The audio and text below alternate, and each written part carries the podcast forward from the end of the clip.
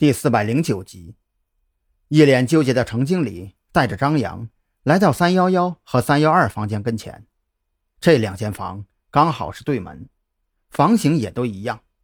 打开房门之后，程经理不愿意进去，就站在过道里等候。这两间房跟之前的三零七相比，要稍微大一点因为多出来一个晾晒衣服的小阳台。但是和三零七一样。房客并没有动用房间里的其他设施，只是坐在沙发上纠结。其中三幺幺房间有烟灰和烟蒂残留，而三幺二房间则没有烟头。看样子，三幺二房间的房客要么是个女人，要么是不抽烟的。程经理，他们开房的时间是几点呢？张扬望着眼前几乎堆满了的烟灰缸，心里忽然想到了什么。嗯，晚上八点到八点半，这三个人都是那个时间段住进来的。程经理当即给出了答案。这个问题他已经给警方回答了无数次，甚至有些烂熟于心。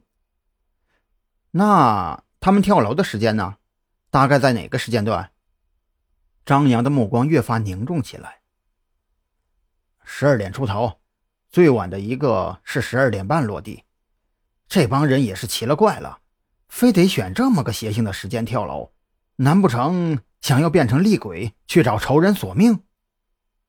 程经理说到这里，不自觉地打了个哆嗦，对着死者曾经坐过的沙发暗自祈祷：“不管你们变成了啥，千万不要来找我呀！我可没害过你们呐！”张扬面色顿变，八点入住到十二点跳楼。期间一共有四个小时，可眼前的烟灰缸里却几乎塞满了烟头。他觉得自己想到了什么，可一时半会儿却又无法肯定。他从口袋里掏出随身携带的一次性橡胶手套，仔细地数了一遍烟灰缸里的烟头数量，整整二十颗，一颗不少。不到四个小时就抽完了一盒烟。程经理，你抽烟多少年了？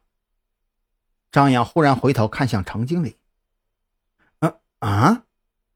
程经理有些错愕，他还在琢磨张扬刚才那句话的含义。面对这个没头没脑的问题，他愣了一下，“呃，十几二十年了吧？具体什么时候开始抽的，我也说不清楚了。那你一天能抽多少根啊？”张扬继续问道。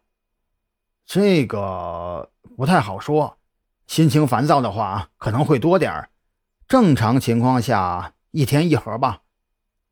程经理更是纳闷难道这帮人跳楼跟自己抽烟多少有关？这不是扯淡吗？那如果让你在三个多小时里抽完一盒烟，你能做到吗？张扬觉得自己的推断十有八九是正确的。开玩笑，不到四个小时一盒烟会死人的。程经理面色骤变。他甚至觉得，眼前这货就是来逗自己开心的。行了，谢谢你的配合。张扬心中大定，他现在基本可以断定，这三个人绝对不是自杀，至少不是自愿跳楼的。一个二十年的老烟枪都不敢说能够在不到四个小时里抽完二十根烟，死者是如何做到短短四个小时抽完二十根烟，还有能力去跳楼的呢？唯一的解释就是，住进酒店后的他们已经无法控制自己的身体了。